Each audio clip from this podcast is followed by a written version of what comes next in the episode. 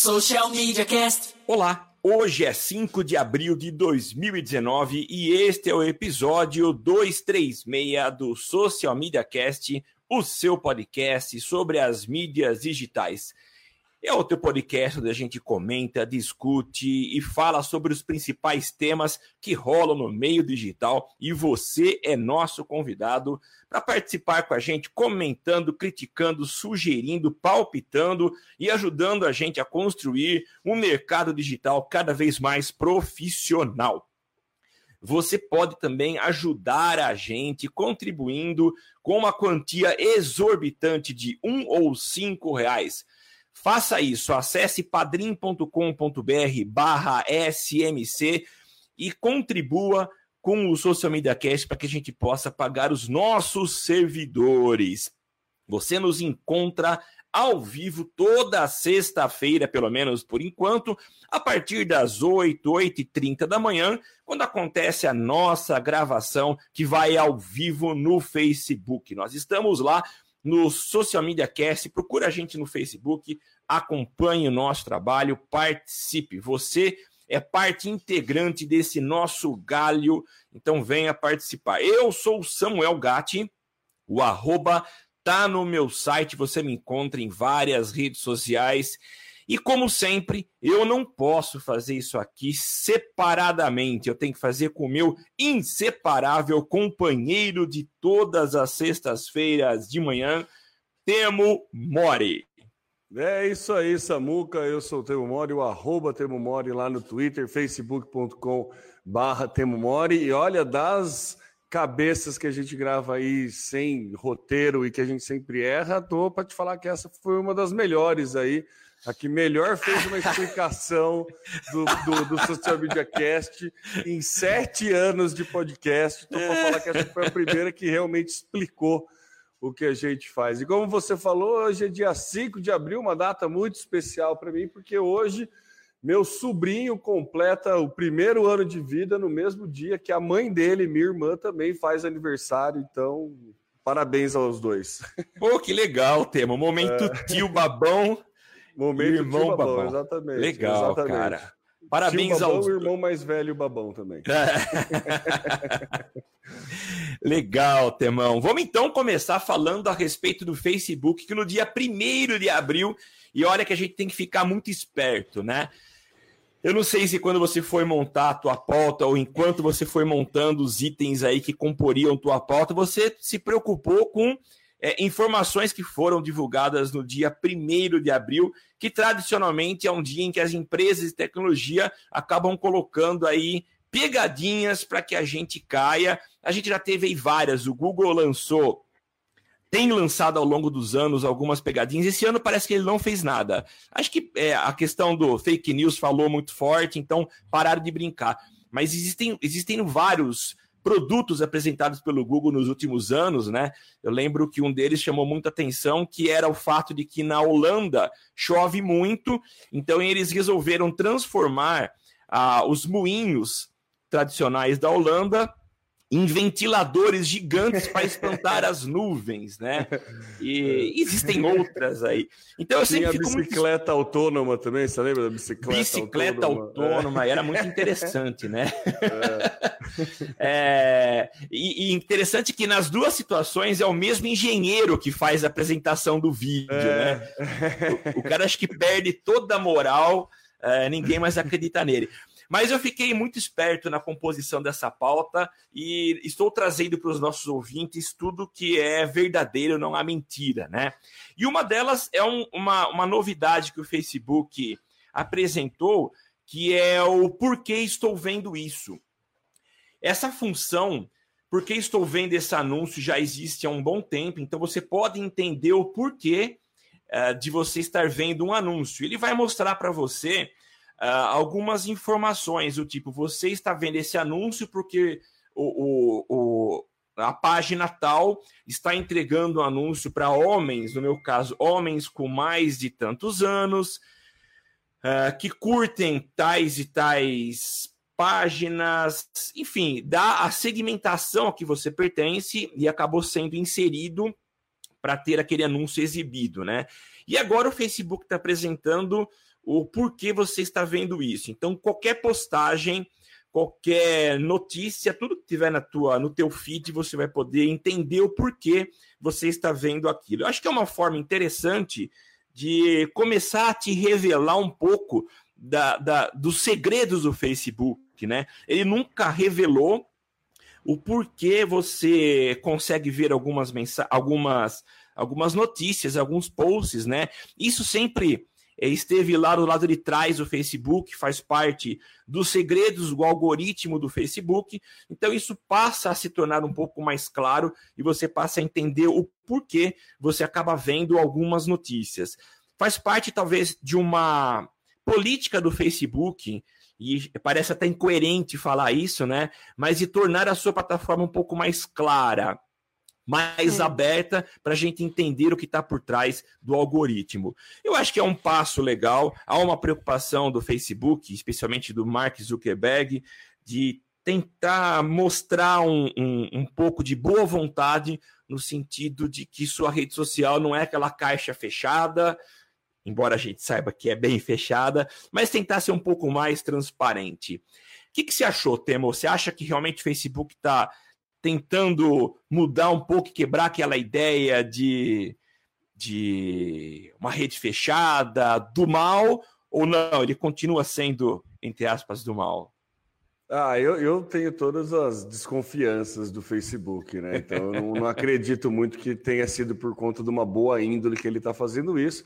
Eu acho legal, é, é interessante você ter essa opção de entender o porquê que você tá que tá aparecendo aquilo no teu feed e até de dar uma melhor é, fica bem visível, fica naqueles lugares bem escondidos assim, que é fácil para um usuário normal achar? É, ou... sim, super fácil. Você vai naqueles três é, do lado de cada do cada post tem aqueles três, aqueles ah. três pontinhos, você clica lá e vai aparecer. Eu não sei se já liberou para todos os perfis, mas é super fácil. Tanto que na postagem é, anunciando essa funcionalidade que foi, foi apresentada lá no blog do, do Facebook, onde ele apresenta as novidades, Sim. eles explicam com imagens como acessar, super fácil mesmo. Ah, então legal. Ele já disponibilizava, né, você baixar todos os seus dados do Facebook para entender como o Facebook te enxerga. Né? É, você vai lá em configurações, numa, mas aí é bem pouco intuitivo, Sim. né? É, você, você vai lá nas configurações, daí lá embaixo você consegue é, baixar todos os seus dados, não sei o que lá, e daí quando você baixa vem um arquivo zip que você descompressando o arquivo, você consegue ver inclusive as segmentações de anúncio que você tá, quais são os seus interesses e tudo mais basicamente ele tornou público, né, é, esses dados, mais né, público esses dados aí. Eu acho legal, eu acho interessante, acho que dá para a gente é, entender melhor aí, a, a, maioria do público entender melhor como, por que está vendo, como funciona e de é, recursos práticos para quem efetivamente é, trabalha com, é, com anúncio e com marketing, eu não sei até que ponto melhora. Pode ser que no futuro não muito distante é, o, o, você comece a educar o seu. Você já tem como educar, mas eu ainda acho que não está intuitivo você educar o algoritmo. Né? Tipo, assim, ah, eu não quero ver isso, eu quero ver isso. Ainda o usuário ainda tem pouco controle a respeito disso. Então, não sei até que ponto é uma estratégia é, do subscura aí, né, do submundo do Facebook, ele ter esse controle. Então, eu acho legal, acho uma funcionalidade interessante, mas sem muitas, muitos alardes aí, sem muita coisa e não não, não ajudou a tirar a minha percepção do, do, do lado negro da força do Facebook. Eu, eu imaginaria, e já imaginava isso, é, é... Ah, opa, cheguei. Felipe Martins acabou de chegar. Felipe, Felipe seja bem-vindo. O Felipe é nosso ouvinte assíduo.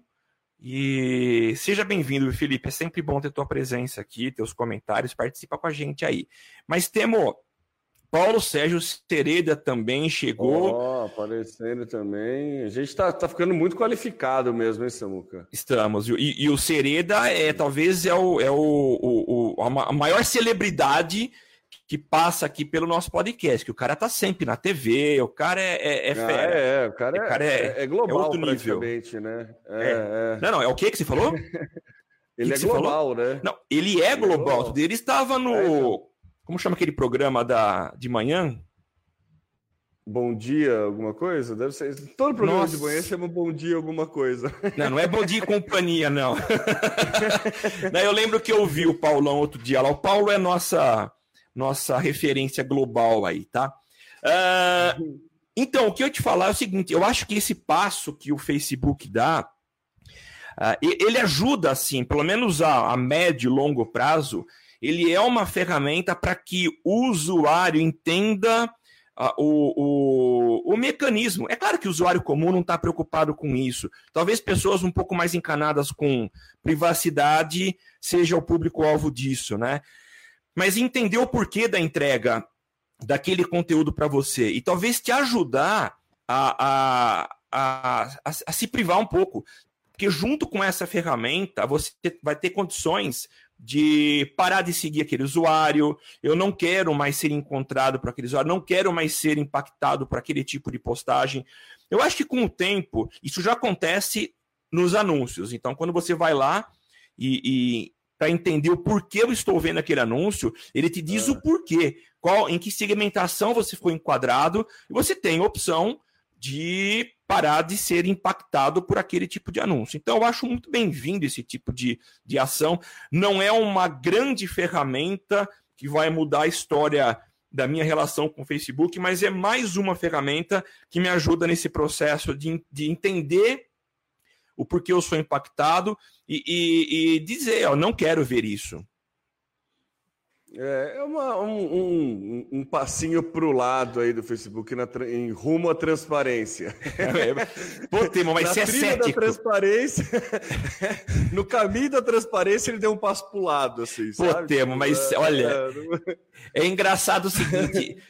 Eu já comentei aqui algumas vezes, eu, eu, eu gravo um programa é, na Rádio Uniária FM com a minha parceira é, jornalista Luciane do Vale, que também é super cética, ela é muito mais do que você. Então ela diria que é um, é um, é um passinho para o lado com um pouquinho para trás com relação a essa pauta aqui. O termo já é um pouco para o lado, né? Eu, eu é, acho que eu sou lado, mais para frente aí, né? Ela sempre fala que eu sou muito otimista, eu tenho uma, uma visão muito mais poliana da, da, da tecnologia. É, eu acho, então, assim, eu prefiro olhar o, o copo mais cheio. Você está olhando aí um pouquinho mais para o meio e ela costuma olhar um pouco para baixo. Mas é, enfim. Eu tô vendo o copo no meio mesmo, viu, Samuca? É, você é realista. Eu, eu, sou é, eu sou, eu, sou, eu sou desconfiado com o Facebook, mas, né? Eu, eu acho que pode mudar, né? Dependendo das atitudes do Zuckerberg, pode mudar. Acho difícil, mas acho que posso mudar de opinião aí, dependendo como o desenrolar das coisas. Legal, como diz um grande radialista aqui de, da nossa cidade de São Carlos, tomare. Tomare que vejamos mudança aí. Tomare. É, vamos falar agora, hoje a gente está bem privacidade, bem cuidado com dados pessoais. Vamos falar agora um pouco a respeito de uh, privacidade e controle de dados na web de forma geral. E quem agora abriu a boca para falar foi o grande inventor do conceito que a gente tem de www, que é o World Wide Web, que foi o senhor Tim Berners-Lee, que há 30 anos, aliás, agora em janeiro comemoramos ah. 30 anos de www, que aliás hoje a gente nem precisa mais colocar o www, né? Mas é, funcionamos na plataforma, no, no, no, no mecanismo www, que foi inventado pelo Tim Berners-Lee, que tem apresentado aí uma, uma preocupação com a, a, a forma como as coisas caminharam e o, como nossos dados têm sido expostos na, na internet. Então, ele, ele declarou publicamente apoio a um projeto chamado Solid, Esse é um projeto de código aberto cuja função principal é encapsular os dados pessoais. Então, a gente tem, de forma geral, uma, uma, uma tentativa de esconder os nossos dados pela internet, mas muitas vezes esses dados acabam é, ficando expostos. Esse projeto de código aberto ele pretende encapsular os, os dados para que a gente fique aí com eles dentro de um casulo online e que esse casulo seja gerenciável. É uma forma de tentar é, esconder os dados e dar mais privacidade para a gente. O projeto ainda está em construção, mas pelo fato do Tim Berners-Lee ter é, demonstrado publicamente um apoio, é sinal de que é um caminho legal que está sendo apresentado aí a, a, a, quem trabalha com internet. Eu acho que pode melhorar bastante a nossa relação com privacidade ao longo dos próximos anos. O uh, que, que, você acha, Como Temo? funciona a, é, é, fica, você protege esse dado, mas quem protege esse dado? Quem, quem que é o, quem que tem a, a chave do portão? Como, como funcionaria? É, eu, assim, ainda a ideia não está muito solidificada, mas eu acho que é um grupo de desenvolvedores está criando essa estrutura, esse software, e as empresas elas não teriam acesso às informações. Os usuários teriam a chave para acessar as, as, suas informações e liberar para as empresas que eles quisessem que tivessem acesso. Então, é, ainda está muito é, é pouco claro o que eles pretendem com essa plataforma, mas acho que quem teria o controle sobre os dados seria o usuário. Não está tão Entendi. claro ainda. É, é porque é muito difícil fazer isso, né? Eu fico imaginando aquele, né, aqueles memes, expectativa versus realidade, com o cara, com, com, com o Tim aí que inventou o www, né? Ele deve ter pensado, nossa, agora vou te levar artigos acadêmicos para todo mundo, né? Vou ajudar na, na informação. E daí você vê que as pesquisas no Google é tipo assim, avião tem buzina, né? Aquelas coisas. então, acho que deve, deve, realmente deve ser um pouco frustrante para ele tem, ver o caminho que a internet tomou. Mas, né, brincadeiras à parte, eu acho que é muito importante você ter essa, essa segurança de dados aí, né? A Europa, a União Europeia, vem fazendo um movimento muito claro em, em é, como, é que, como é que eu vou dizer? Em botar regras na internet, né? Em regulamentar algum, algumas coisas na internet, inclusive aí penalizando os, os veículos de mídia pelos anúncios é, e pelos conteúdos, com GRPD, né? Que tipo de, é, de proteção de, de dados de dados. Então, está tendo um, um, movimento aí que ficou muito claro o quão importante é guardar esses dados, né? O quão, o quão perigoso é ter esses dados expostos, né? Então, acho que a, qualquer movimento nesse sentido, né, de, de zelar pela privacidade e garantir que não aconteça um mau uso desses dados, como já foi muito Sim. claro que foi utilizado, é, é muito benéfico aí para a sociedade como um todo, porque é, é, impacta diretamente a questão da sociedade e tudo mais. Né? Oh, o Sereda está. Ah, não, eu ia falar tá mesmo. Tá comentando do... ali, ó, é, a Lei Geral de Proteção dos Dados que entrará vigor no Brasil será bastante rígida a respeito da segurança de dados. É exatamente Sim. isso, Sereda. É, acho que é, é, é, um movimento que é muito importante que, que aconteça é, muitas big techs aí vão, vão sofrer um pouco, porque é, tudo que é, o, o, mais importante para elas é essa questão de, de, de, de organizar esses dados e, e, vender de uma forma organizada esses dados, né? E a Europa está sempre saindo na frente aí, né? Já tem é. essa questão da, dessa essa rigidez na lei, como o, o Sereda está comentando ali. Então, eu acho que é, é um bom caminho. Para quem trabalha com marketing, vai dificultar um pouco, mas eu acho que é um bom caminho, é um caminho necessário aí. É, a gente que trabalha com marketing vai ter que parar de ter a, a preguiçinha e começar a buscar mais a coisa, né? Então vamos ter que A gente está acostumado que ferramenta muda toda hora, né? Então faz parte da, da, da nossa vida. Então, o Temo. A, a ideia é essa. E Eu... o Sereda com, complementa ali, ó, Samuca, só para continuar, que a segurança dos dados é, de, é da responsabilidade de quem os mantém. É tá isso mesmo. Ah, eu já tenho visto movimentos até de sites brasileiros apresentando aí uma, um, um, um opt-in que é aquela caixinha de, de, de autorização, e a, essa nova lei,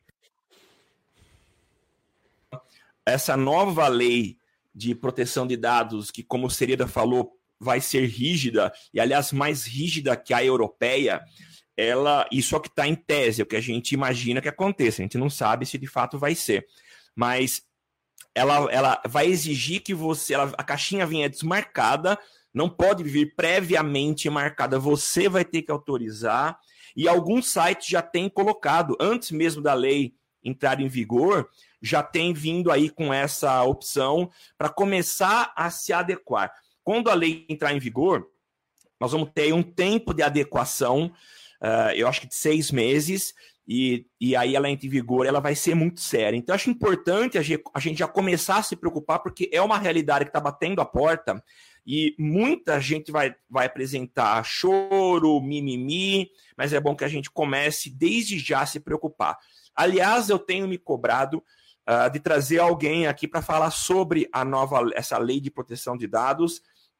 Eu assisti uma palestra no RD Summit no final do ano passado que me assustou bastante. Me assustou enquanto publicitário, quem trabalha com marketing digital, porque a gente vai ter que se adequar, vai ser um movimento, talvez sair um pouco da zona de conforto, porque hoje é fácil. Eu, nesse momento, estou com uma campanha de captação de leads e é uma maravilha. Trazer e-mail, tá pingando a todo instante leads. Mas e aí? Eu sou responsável pela gestão desse conteúdo, o vazamento dele, das informações que o usuário colocou passam a ser de minha responsabilidade, então eu preciso me adaptar. Então é interessante a gente trazer gente aí que entende, é uma advogada, vou ver se eu entro em contato com ela para comentar e para ajudar nossos profissionais aí a, a entender um pouco dessa nova realidade que a gente vai ter que enfrentar. É, e o Sereda complementa ali que agora, mais do que nunca, o terreiro será para os profissionais, né? Acho que é bem esse, esse caminho aí que tem que seguir mesmo. E vamos conversar, vamos, manda, faz o convite aí, porque vai ser um podcast bem interessante. Vamos, vamos. E olha, ele, o Paulo, Paulo, você precisa um dia bater um papo com a gente. Vamos marcar logo esse, essa conversa. Mas olha só, ele falou aqui de que a venda dos dados será bem difícil. Esse é um problema também. A gente fala muito de privacidade, de controle de dados. Hoje é super comum, não só no digital, mas no físico também, você é, assinar um produto, entregar seus dados e, e, esses dados serem vendidos. Então, isso vai deixar de existir. É, não vai poder é, acontecer é. isso. Isso é excelente, né, para gente que, que claro, para quem trabalha, mesmo que a gente sempre recomenda você coletar os seus dados que você precisa, né? Sim. Porque o que, que a galera faz? Ela compra uma base muito grande e depois tenta ficar limpando essa base. E então... nesse processo de limpeza de base, você enche o saco de uma galera, né? Então. É. O caminho é, é, mais doloroso, mas é mais eficiente quando você, por si só, consegue fazer a coleta dessa base. Né? É. Então, acho que a, a, estratégia tem que ser essa. É, é quando veio a internet, nessa época, a gente começou a replicar. Na verdade, não, quando qualquer nova tecnologia que aparece, a gente replica o que a gente faz na tecnologia anterior, na, na, na nova Sim. tecnologia. Então, quando veio o rádio, você começava a ler notícia de jornal no rádio. Quando veio a TV, você fazia a, a novela do rádio na TV. E é. quando veio a internet, você replica as estratégias de marketing tradicional no online. Só que né, tem um, um certo tempo de amadurecimento aí da, da do, do, entender a ferramenta e entender as especificidades da ferramenta para começar a fazer um bom uso dessa ferramenta. É. E normalmente quem entende e faz um bom uso são os profissionais. e você para de replicar essa estratégia. É muito comum você comprar é, dado para enviar mala direta, por exemplo, você comprar dado para fazer alguma ação publicitária offline e, e, e essa cultura acabou vindo também na hora para o digital. E tomara que tudo dê certo para que essa cultura acabe e a gente crie as nossas próprias bases, é, é. faça o, o, dever de casa aí de uma forma mais é, correta, né? E, e, mesmo, eu acho assim, o trabalho profissional, ele deve considerar demais uh, o, o, a ação chamada bounce, que é quando o cara faz o descadastramento da tua, da tua base de dados. Eu acho que essa limpeza é, é, é, necessária, mas não fazer do jeito que você diz que muitos fazem. Que eu vou, pego uma lista grande, eu vou enfiando esses dados na minha base e eu espero que ele mesmo descadastre. É, eu preciso construir a base com a aprovação desse cara, então assim, ações de divulgação, o cara entrou e se ele quiser ele sai porque deu na telha. Agora não ficar injetando esse cara numa lista, esperar que ele saia, quer dizer, é, é isso é sujar demais o, o, a nossa atuação enquanto profissionais de marketing digital, quando a gente fica forçando a barra, né? Então, é, toda ação no sentido da gente ter uma, uma, uma transparência e o cuidado com a privacidade, eu acho que é super bem-vinda. É, e o Felipe ele, ele comentou aqui, né? Fica também um espaço aberto para novos empreendimentos, proteção de dados com alta tecnologia. Estou ansioso mesmo para ver inteligência artificial em ação no marketing. A IBM já lançou uma plataforma com inteligência artificial. É, essa utilização de inteligência artificial no marketing é nessa questão de proteção de dados e alguma coisa assim, poderia ser usado para fazer essa limpeza de base, né, na limpeza é. da base, ou, ou um, um, um, melhor, uma qualificação de lead, né, alguma coisa para esse lado aí, que já existe, né, de entregar conteúdo mais qualificado através de inteligência artificial, isso já é feito mas efetivamente, que, acaba sendo um filtro, né? Mas efetivamente para marketing ia ser bem interessante e realmente é, empresas aí que protegem dados têm um, um bom caminho aí para trilhar, se, se feito com responsabilidade e com, com competência. Não é um não é um mar fácil de navegar, não. Mas, é. né, imagina você ter uma empresa que você protege os dados do Serasa, uma empresa terceirizada que protege os dados do Serasa, né? Daí, tipo, se romper o contrato, você vaza os dados. É. O Temo, é, vale até a, a, indicação, já que o Felipe comentou sobre a IBM, a gente entrevistou aqui no episódio 179 ah, o Thiago Bianchi falando sobre o Watson, que é a é inteligência artificial da, da IBM. Então é dá uma chegada lá. Ele, ele deu uma aula de como a implementação de internet é. das coisas em linha de produção, né? Ele deu um é. choque de realidade na gente que foi bem legal mesmo. Qual que é o episódio? 174? 179. 179, episódio 179 que a gente entrevistou. Foi bem legal, esse foi, foi uma, aquela surra de realidades. Foi. Vamos para o próximo tema. Spotify está personalizando playlists. É muito comum a gente é, ver essa questão da, da, Uma boa experiência do usuário está sempre ligada com a personalização do serviço. O Netflix faz isso, todas as grandes né, empresas de streaming aí tenta tem um algoritmo próprio algoritmo do Facebook, Google tenta personalizar aquele conteúdo que você está consumindo. E o Spotify ele tem é, playlists com curadoria humana e tem playlists que são feitas baseadas nas coisas que você gosta. Aquele Daily Mix acho que é o melhor exemplo para né, a gente aí, que ele pega baseado no, no, nos estilos que você junta, que você escuta, ele cria uma playlist para você. Isso Sim. é totalmente personalizado. A ideia do Spotify é ter uma, é, um, um trabalho conjunto aí da curadoria humana com essa personalização. Então, essas playlists que, tipo, tem o Rap Caviar, é, tem um Ótimo Dia, várias playlists aí que são famosas no Spotify, elas são responsáveis por bastante é, pessoas descobrirem músicas novas e é um produto bem premium assim do Spotify, bem premium no sentido de, de os usuários utilizarem. Então eles estão querendo fazer uma estratégia meio híbrida aí para ter sim a curadoria humana, um ser humano ir lá e criar a playlist, mas quando o usuário for ouvir, ele passar por um crivo de personalização. Então eles estão ou colocando ou retirando algumas músicas que a, teve a curadoria humana da playlist baseado na personalização do usuário. E tem alguns dados aqui, está em teste ainda essa ferramenta, mas tem alguns dados assim que aumentou é, a descoberta de novas músicas através dessa playlist pelos usuários aumentou em 80%, em 80% e o, o, salvar as faixas né, que você ah, que guarda para ficar na sua biblioteca aumentou em 66%. Então, isso é muito legal também para a, a, as, as, a indústria musical como um todo, mas principalmente para os pequenos selos, né? Que pode entrar aí nessas playlists, pode chegar a fazer uma parceria com o Spotify para entrar nessa playlist, o Spotify pode vender espaço deles nessa, né, vender espaço nessas playlists, garantindo a boa experiência do usuário, porque se aquela música que foi com, que comprou aquele espaço não for do gosto musical daquela pessoa, a pessoa não vai receber.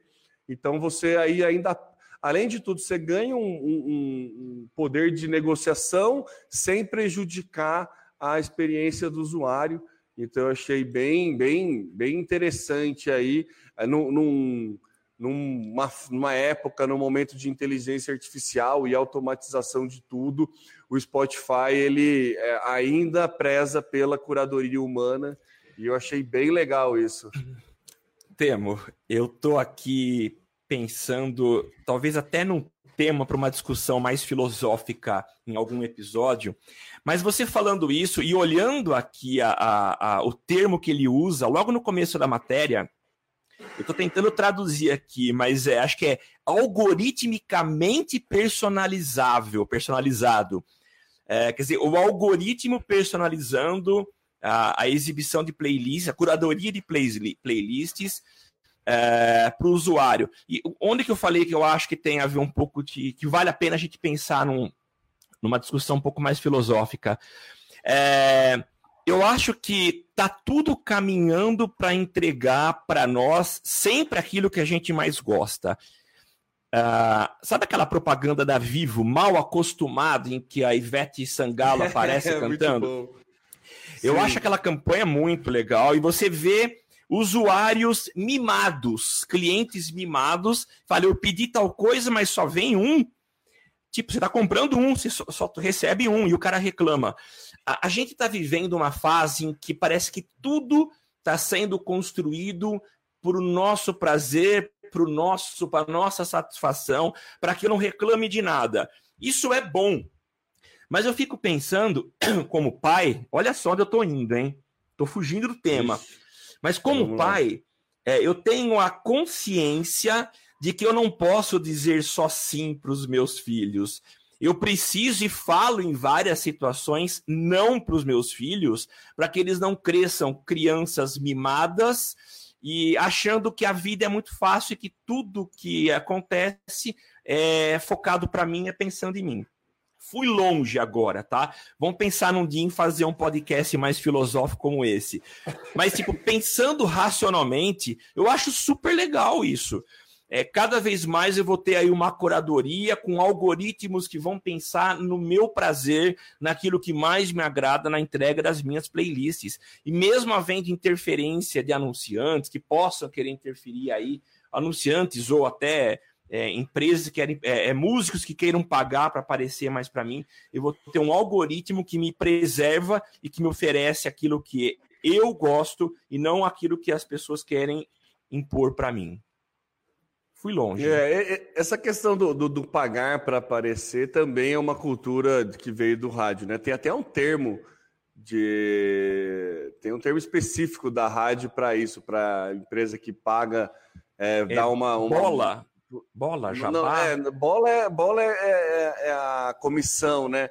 mas tem um termo. Tem, uma vez tem. eu fui numa palestra de locutor, encontro de locutores do Senac, e os caras comentaram isso. Não vou lembrar o termo específico agora, mas é uma coisa que é herdada e é legal o Spotify o, o é ter a curadoria humana para falar justamente o não, é, ter a curadoria humana junto com o algoritmo para falar É. justamente esse não, né, Samuca? É, Então, é verdade. eu achei, achei, achei bem interessante isso, porque meio que a gente sempre fala do problema da bolha do algoritmo, né? Que você fica É, dentro. isso mesmo. E o Spotify, ele é uma, uma, ferramenta que funciona muito bem para você quebrar essa bolha, né? Um, Sim. um- um dos, dos usos que, né, das funcionalidades do Spotify que, ao meu ver, é muito útil, é a questão de descobrir novas bandas, né? E normalmente quem gosta de música, quem consome música, gosta de descobrir novas bandas, gosta de sair da bolha que, É. que, que, que tá. Então, o Spotify, ele, do mesmo jeito que ele cria a bolha para você dentro, dando as opções que você gosta, ele quebra a bolha porque ele entende que ele consegue pegar bandas que você não conhece Sim. que estão dentro do perfil que você gosta. Eu acho muito interessante. E essa Ó. questão do uso de dados do, do, do, Face- do, do, do Spotify. Sim. E aí até uma questão que o Calazans está falando aí, ó. Muito bem-vindo, José Calazans, nosso macaco prego aí. Grande Calazans. macaco prego aí do galho. É, o Spotify hoje, ao meu ver, não é mais um serviço de streaming de música, mas dados de música, mas de dados de música. Todas as suas decisões são baseadas em dados, seja para o usuário quanto para os artistas e gravadoras. Hoje não, já não se tem a noção de sucesso se não estiver nos mais tocados do Spotify. Mas, Exatamente. o- o- e- é exatamente isso, mas em contrapartida, eu acho muito bom essa análise de dados que o Spotify, porque é, quebra com o que aconteceu num passado não muito distante, que é, foi até a capa do foi até matéria de Fantástico, que a galera do- das músicas sertanejas é, roubava para ganhar view no YouTube.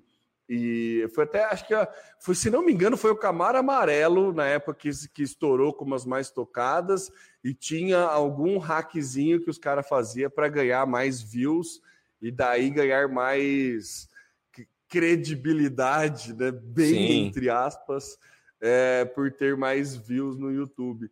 Então, o Spotify fazendo essa, essa curadoria aí meio que ajuda a quebrar esse tipo de, de coisa também, né? Eu acho. Eu acho. E o Calazans completa ali com imagina o quanto de venda de dados sobre música ele pode disponibilizar. Nossa. É, é, eles- dado de música, o Spotify tem a rodo, né? Não sei se, se, se é melhor ele vender ou ele utilizar. Não sei como que ele ganha mais dinheiro, né? É, os dois. São dados, mas Os podem dois. ser cobrados. Ai, Essa tem o forçado. selo, tio, o selo tiozão de qualidade.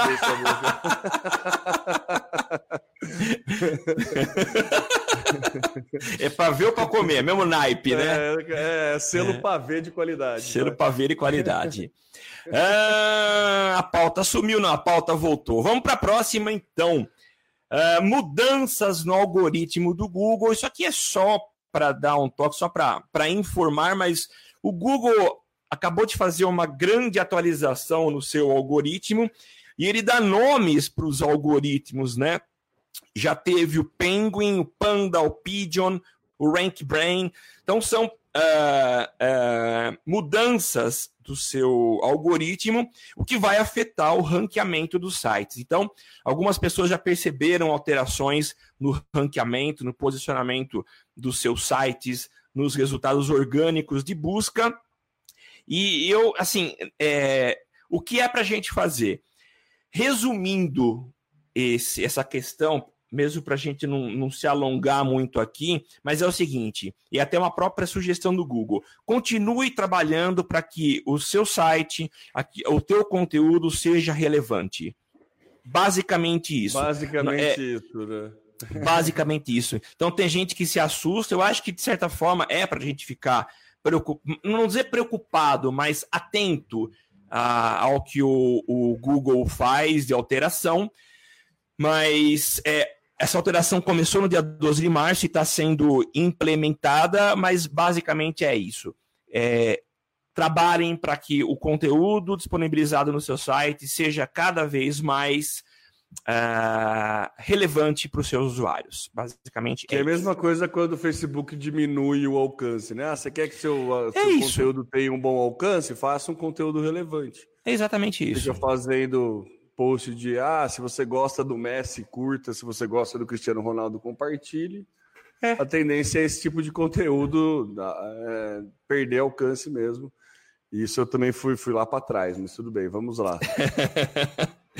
Vamos para a próxima pauta, então. Antes da gente começar a gravar, eu entrei aqui no nosso sisteminha, aqui no, no Bilive, e o Temo estava jogando Space Invaders na agenda do Google, Temo. Explica pra é, gente isso. Isso é só para O Google sempre solta algumas brinca... alguns joguinhos dentro da funcionalidade, das funcionalidades dele, dentro dos serviços dele, né? Já teve, tem o Pac-Man no Google Maps, que dá para você jogar Pac-Man, você entra no Google Maps e tem como você jogar Pac-Man. Tem alguns outros joguinhos até na própria busca do Google. E agora na, na, no Google Agenda, ele liberou uma funcionalidade aí que dá para você jogar Space Invaders. É só você ir lá na, na engrenagemzinha e tem um jogar. Daí você clica em jogar, ele funciona o Space Invaders. Na mesma ideia de que vai descendo as suas, as suas, os seus compromissos e você tem que ir destruindo os compromissos. Uma coisa bem bestinha, mas é. eu acho que é, é legal trazer aí para aquele momento que, né, aquele momento pós-almoço, sabe, que você ainda está é, se reaquecendo para voltar no trabalho. Quiser jogar um Space Invaders, tem aí no seu, no seu Google Agenda, você consegue jogar. Legal. É isso, Samuca. Eu, eu sou pouco adepto a jogos é, mas eu acho legal. Para muita gente, isso vai ajudar. Às vezes a internet, eu, tô, eu tenho um, um, computador aqui do lado, e às vezes, quando cai a internet, isso às vezes acontece. Eu tô com meu filho aqui, eu vou tentar restaurar a internet. Ele, não, pai, deixa eu jogar o. o como chama aquele, aquele dragãozinho o dinossauro. do. O dinossauro do, do Chrome. Ele não deixa eu jogar é. um pouco. Então, tem quem gosta, legal agora que a agenda do Google também tenha uma diversão para gente, tirando da frente e destruindo os nossos compromissos. E para acabar, vamos. Só, oi, só oi, oi, Antes de acabar, só o Calazans está dando uma dica boa aí, ó. Que vai abrir na segunda quinzena de abril a inscrição para atividades no Social Media Week ah, São é? Paulo. É uma ótima oportunidade para gerar autoridade para o seu nome e ganhar atenção no mercado. Muito obrigado, Calazans, pela informação. É verdade, a gente já estava é, esquecendo disso, de é um bom comentário. Você que tem alguma palestra, você que tem algum conteúdo que julga relevante, você pode se inscrever aí para palestrar no Social Media Week e aí você tem aquele ganho de autoridade bem interessante. É. Então, fica a dica aí do nosso queridíssimo Zé Calazans, que inclusive vai se inscrever, vai inscrever uma, uma atividade minha e se passar, nós vamos nos abraçar pessoalmente. Oh, nossa, não tenha dúvida. Não Com certeza. dúvida.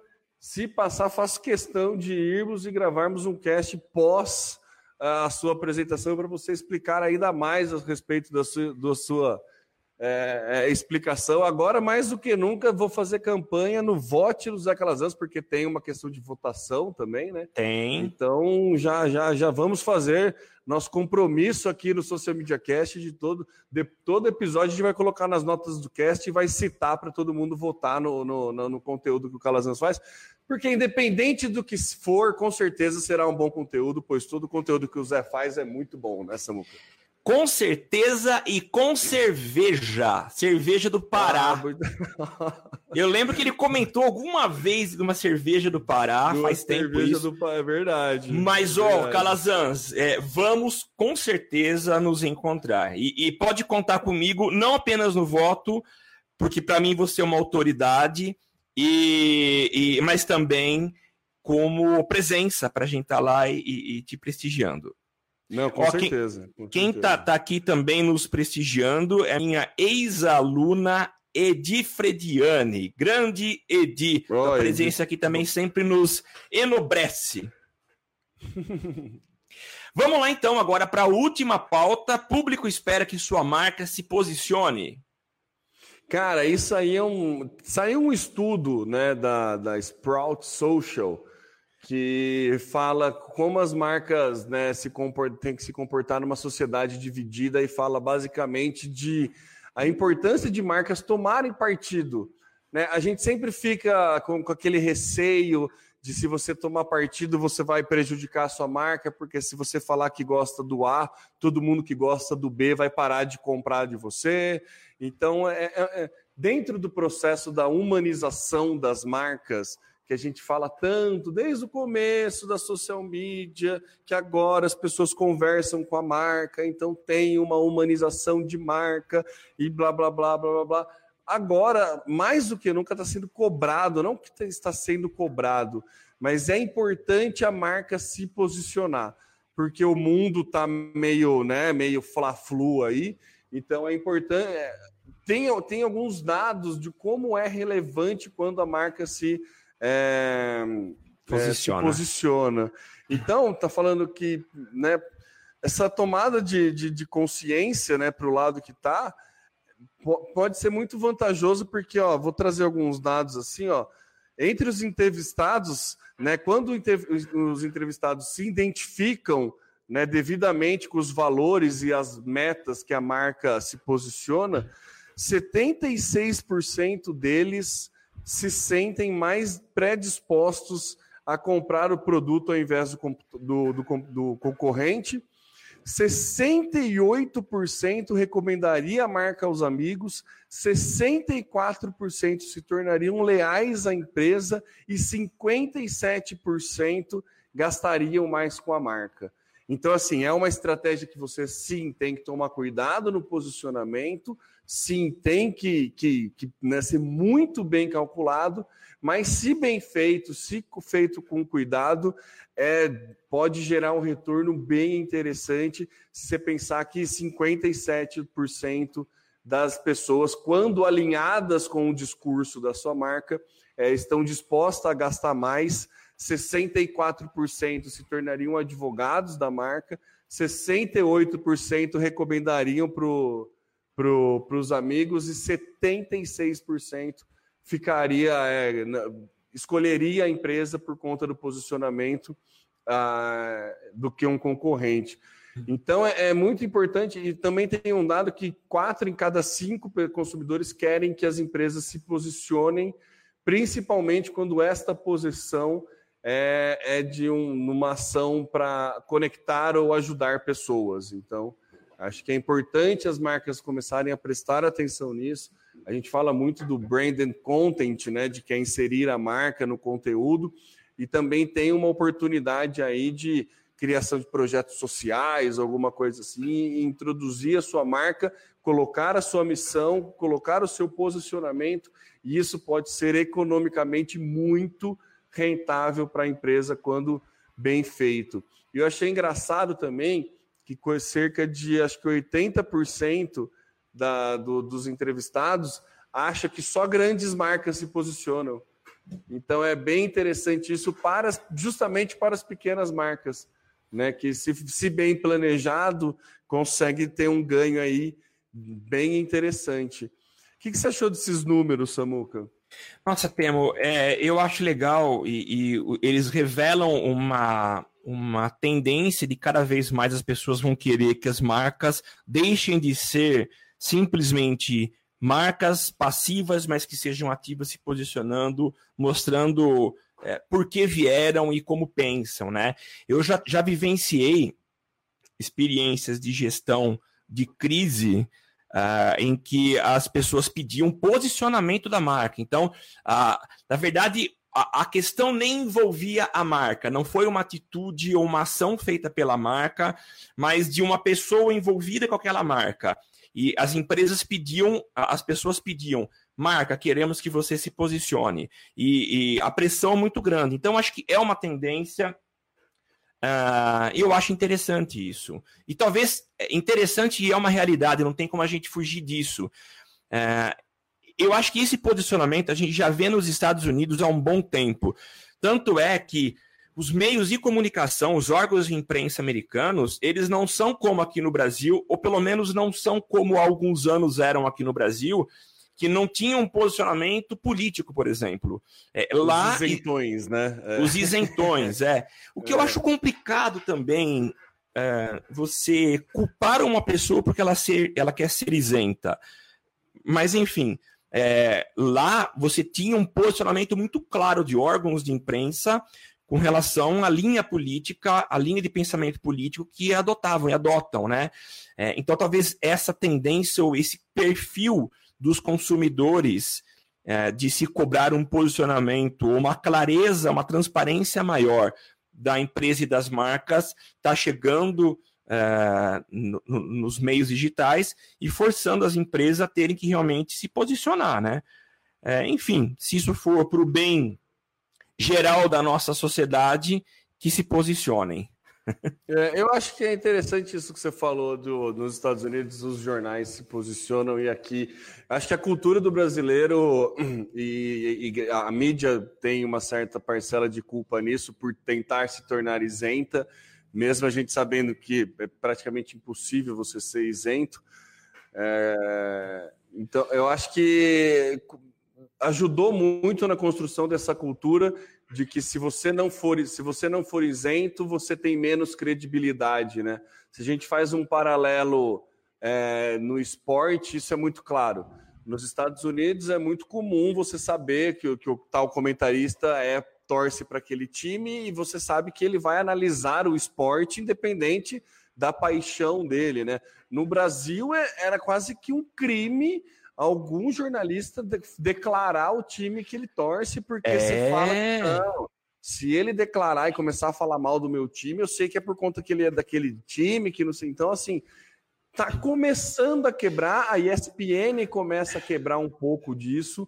É, no futebol americano já é bem claro, eles não, não têm problema com isso, todo mundo sabe para quem o, é, torce, eles brincam entre si no Twitter no futebol está começando a querer tentar quebrar e querer tentar mostrar que por mais que eu torça para um time, eu consigo né, ter uma análise isenta, ou assim, eu nunca vou ter análise isenta, inclusive porque eu torço para esse time, então, sabe, tá querendo aí abrindo uma transparência que eu a, a, entendo ser muito saudável né, nos programas esportivos ali do, né, tipo, a gente sabe o Juca Kifuri, a gente sabe o professor Celso Unzelt, para quem torce, o Rômulo Mendonça. Então, eu acho que é um movimento interessante essa educação. Vai lá, Samuca, que Samuca, ah, Samuca eu, tá com um cara que vai botar o dedo na ferida, hein? Vou, mas claro que vou. eu tô me contendo aqui.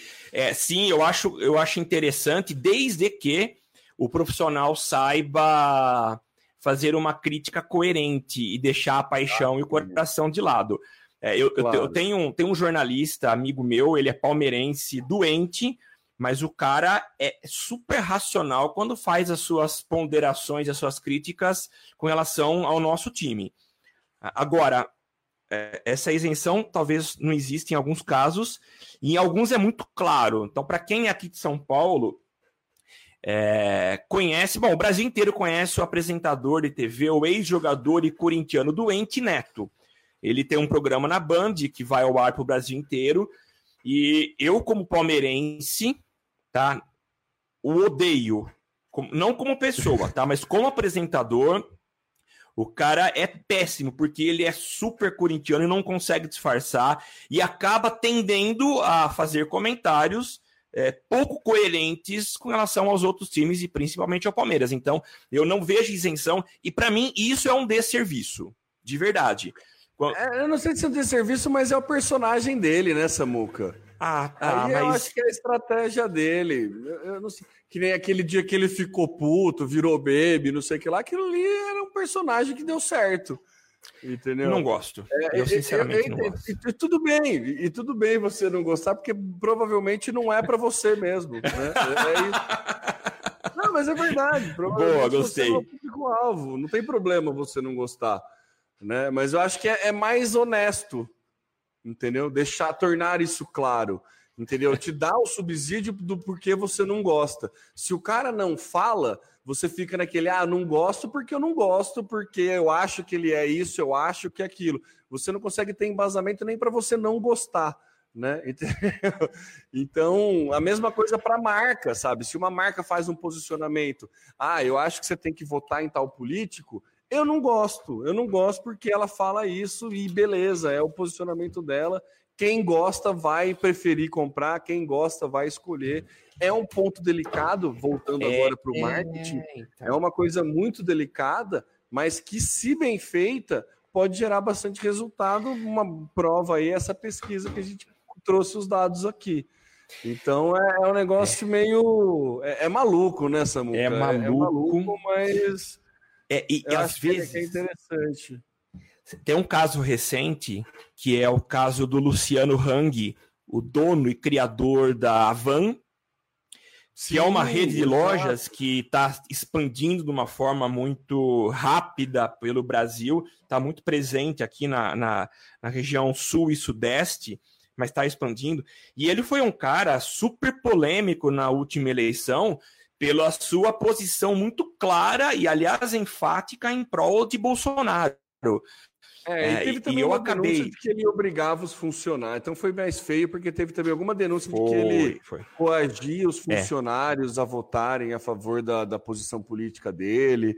Então aí foi uma, uma questão. Mas ameaçaram um boicote na van, né? O outro, o lado né, que não segue a linha foi. dele, ameaçou boicote.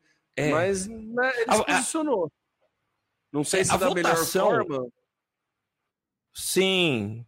Eu não sei se ele exigia, talvez tenha existido denúncias aí de exigir que os funcionários votassem, mas pelo menos que os funcionários usassem uma camiseta da Van. E, e eu soube, uma, uma aluna minha, ex-funcionária, e ela tinha que trabalhar isso porque ela era. É, tá? É, enfim, Legal. Vamos é, encerrando? Percebi que a internet está tá começando aí. a picotar aqui. É, vamos rápido que, eu, que, que, vamos acabar antes que a gente ah, encerre por, por motivos de força maior, vai, Samuca. Isso, é, a net tá não vai nos encerrar, nós que vamos encerrar. É, é, isso aí, começamos a falar de política, ficou meio tenso a coisa, vamos, vamos, vamos ficou. encerrar antes que, que alguém boicote. É, então a gente agradece demais essa presença sua. Tivemos muitas pessoas aqui que participaram com a gente desse bate-papo. Então tivemos aí Calazans, Felipe, Edi, uh, o Sereda, quem mais? Algumas tá pessoas que não. Como ele faz para entrar no, no, no grupo do, do, do Galho dos Padrinhos? Eu já te mando o convite já, Felipe. Aguenta aí que eu já mando. Legal, Felipe. É, tivemos também algumas pessoas que não se manifestaram, a Bruna Pires, o LR Pérez. Então, obrigado a todos pela presença, pela participação.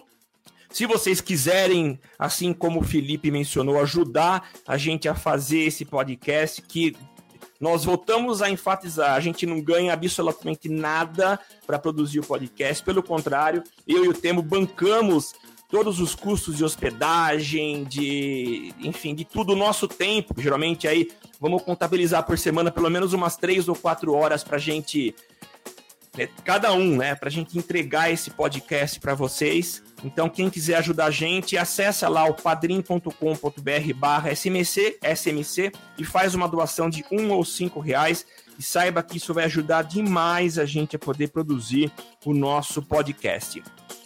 Assista a nossa gravação que acontece ao vivo e faça como essas pessoas que nos ajudaram, contribuindo com suas opiniões, enfim, ajudando a gente a fazer esse conteúdo ao vivo. É, acesse lá o nosso Facebook, procure por Social Media Cast e você vai participar com a gente toda sexta a partir das 8, 8 e meia da manhã. Eu sou Samuel, arroba tá no meu site. Você me encontra nas redes sociais e eu passo a bola para as considerações finais do meu inseparável companheiro Temo Mori. É isso aí, Samuca. Valeu. Valeu todo mundo que nos acompanhou até agora. Lembrando que eu sou o Temo Mori, o arroba Temo Mori no Twitter, facebook.com barra Temo Mori, Temo Mori lá no Instagram, no LinkedIn, em todas as outras redes sociais. Inclusive, fora delas, até com um soluço no meio da frase, encerro falando meu muito obrigado e até a semana que vem. tchau, tchau, pessoal. Até... Você aparece, aqui você acontece. Social Media Cast.